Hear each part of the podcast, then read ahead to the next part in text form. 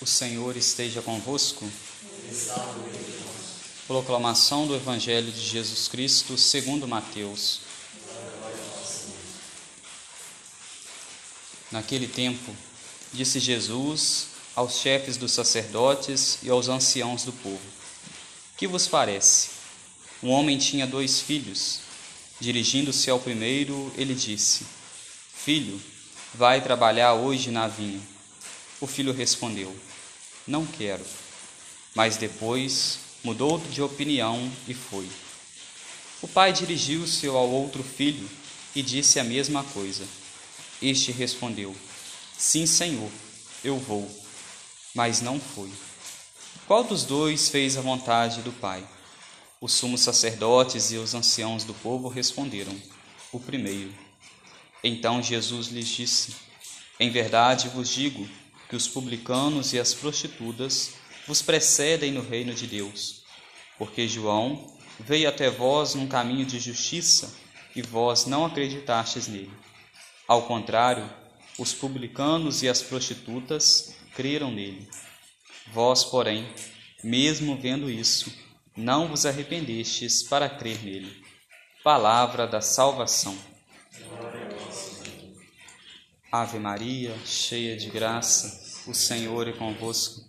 Bendita sois vós entre as mulheres, e bendito é o fruto do vosso ventre, Jesus. Santa Maria, Mãe de Deus, rogai por nós, pecadores, agora e na hora de nossa morte. Amém. Caríssimos irmãos, estamos neste tempo do advento e, como eu tenho insistido esses dias, é um tempo onde nós vamos preparando para a vinda de Jesus. Uma vez que estamos preparando para o Natal, onde nós nos recordamos da vinda de Jesus, sua primeira vinda, assumindo a nossa carne, e com isso nós vamos preparando para outras vindas dele, preparando para a vinda dele na Eucaristia, então preparando o nosso coração, fazendo uma boa confissão, uma boa revisão de vida, preparando para o dia dele quando ele chegar para nos buscar, nos chamar quando for o fim da nossa vida ou mesmo para quando ele vier, que nós não sabemos em quando será, no final dos tempos.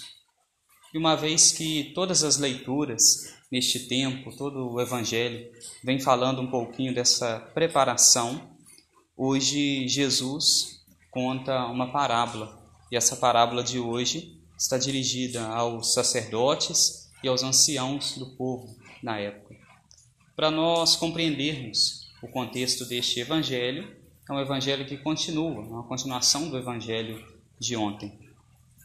E hoje Jesus conta esta parábola e começa ela falando de um pai que tinha dois filhos. E aí é que nós podemos ver neste pai a figura do próprio Deus e estes dois filhos a figura de cada um de nós que somos os filhos de Deus, cada um de nós que estamos aqui neste mundo. Um primeir, num primeiro momento, o pai chama o filho para poder trabalhar na vinha dele, ou seja, fazer a vontade de Deus, cumprir os mandamentos. E o filho que obedece o pai é uma forma, nós poderíamos dizer assim, de amor ao pai. Um fala que vai trabalhar, nós poderíamos dizer que fala que ama o pai, mas na verdade não ama porque depois não vai. E aquele que não corresponde no primeiro momento àquele amor do pai, no segundo momento, ele vai trabalhar naquela vinha e mostra então que ele fez a vontade de Deus, ele fez a vontade do Pai. E o Evangelho nos fala ainda que os publicanos e as prostitutas iriam preceder muitos daqueles naquela época, porque eles ouviram a palavra de Deus. Mas aqui os publicanos e as prostitutas, que num primeiro momento disseram não à vontade de Deus, não ao projeto de Deus, Deus mostrou a sua palavra, eles viviam uma vida errada, mas que depois, num segundo momento, olhando para trás, se arrependeram, deixaram a vida velha, deixaram a vida do pecado e decidiram fazer a vontade deste Pai, deste Pai que é Deus, e mudaram de vida, se converteram. Enquanto que muitos outros que estavam ali naquela época, nós poderíamos pensar nos mestres da lei, nos fariseus, que às vezes pareciam estar cumprindo com as leis, fazendo a vontade de Deus, mas na verdade era aquilo que nós poderíamos chamar hoje, muito comum na nossa cultura, uma cultura do politicamente correto. que olhava por fora, parecia que estava tudo muito bem, agindo conforme a vontade de Deus, mas que no fundo, quando íamos olhar, não era bem aquilo. Falavam que estavam fazendo a vontade de Deus, mas depois, na verdade, não faziam essa mesma vontade, não cumpriam, não correspondiam à vontade do nosso Pai dos céus. Então, hoje, o grande ensinamento que este Evangelho, que esta liturgia tem para cada um de nós, é de nós fazermos a vontade do nosso Pai dos céus. Se nós formos olhar para a vida de Jesus, no momento final da vida dele, no momento da cruz, é, existe alguém, existe aquele ladrão que se arrependeu, decidiu mudar de vida e todos nós podemos mudar, podemos fazer a vontade de Deus, seja até mesmo no último segundo, no último instante da nossa vida. Desde que nós nos arrependamos, Deus está disposto a nos perdoar. Mas nós não sabemos em quando vai ser o nosso último momento, nós não sabemos quando que Deus vai nos chamar. Por isso é necessário que nós vamos dia após dia, momento após momento, tentando fazer a vontade dele, cumprir os seus mandamentos e dizermos, não conforme estes filhos, nós poderíamos dizer aqui que em um primeiro momento falam que vai, mas que não vai, ou até mesmo que falam que não vão, mas que depois vão. Nós possamos fazer diferente, falar ao nosso Pai do céu que nós vamos trabalhar na vinha dele, fazer a vontade dele, cumprir os mandamentos dele, mas irmos de fato, fazermos de fato, fazer a vontade de Deus e ir preparando o nosso coração assim para a chegada de Jesus, a chegada dele no Natal, mas a chegada dele também quando ele vier no final dos tempos, ou a chegada dele quando ele nos chamar mas também a chegada dele todos os dias, quando nós vamos comungando, quando nós vamos recebendo Jesus.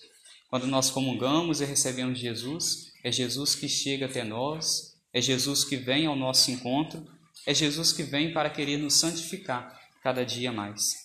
Cada comunhão que nós recebemos, se nós recebemos ela bem, com o coração disposto a viver de fato aquela Eucaristia, a amar de fato Jesus, a ir rompendo com o pecado, aquela comunhão nos ajuda a irmos nos santificando.